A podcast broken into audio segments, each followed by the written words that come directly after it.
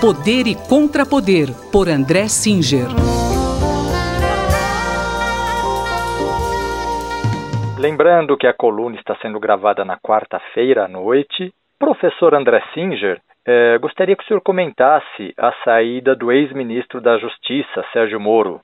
Olha, esse é um assunto da maior importância. A saída do ministro Moro não era esperado, pelo menos no momento em que ela ocorreu. Existem múltiplas interpretações sobre quem precipitou a saída e por quê.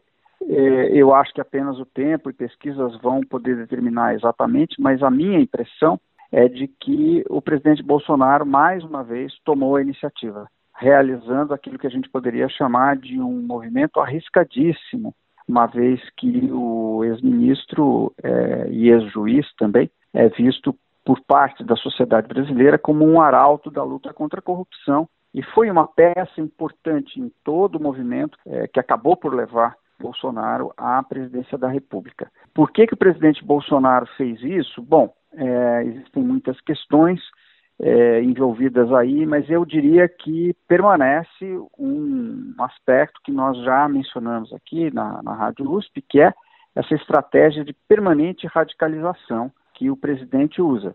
É, vamos lembrar que demitir, forçar, na verdade, a demissão é, do ex-ministro no meio de uma pandemia da gravidade que está ocorrendo é de uma audácia incrível.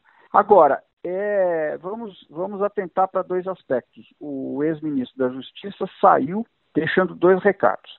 O primeiro, de que o presidente da República tentou interferir na Polícia Federal que, de modo geral, desde a promulgação da Constituição de 88, tem autonomia investigativa respeitada pelos governos, pelo presidente da República. Em segundo lugar, o ex-ministro Moro deixou implícito que ele está disponível para ser candidato a presidente da República em 2022. Evidentemente que ele não disse isso com essas letras, mas ele deixou isso implícito. Eu acho que são dois recados muito fortes que eh, terão desdobramentos na política brasileira.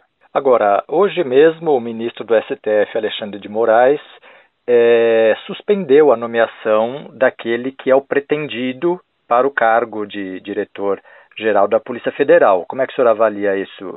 É, é verdade, é um fato importantíssimo, porque o, a liminar do ministro Alexandre de Moraes, ele, ela dá prosseguimento àquilo que disse o, o ex-ministro Moro na sexta-feira. O ex-ministro Moro disse: o presidente da República quer intervir é, politicamente na Polícia Federal, isso não é correto no Estado de Direito, a Polícia Federal precisa ter autonomia é, investigativa. O ministro, o perdão, o presidente da República tentou nomear um, um amigo da sua família, né, um delegado da Polícia Federal, que é amigo de sua família, e isso foi obstado, pelo menos por enquanto, por uma liminar é, do Supremo Tribunal Federal. Então, eu diria que é, este acontecimento do dia de hoje, quarta-feira, quando nós estamos gravando, ele é um, uma, uma consequência direta daquele, daquele movimento realizado pelo ex-ministro Moro, e nós vamos precisar observar agora quais vão ser os próximos passos. De todo modo,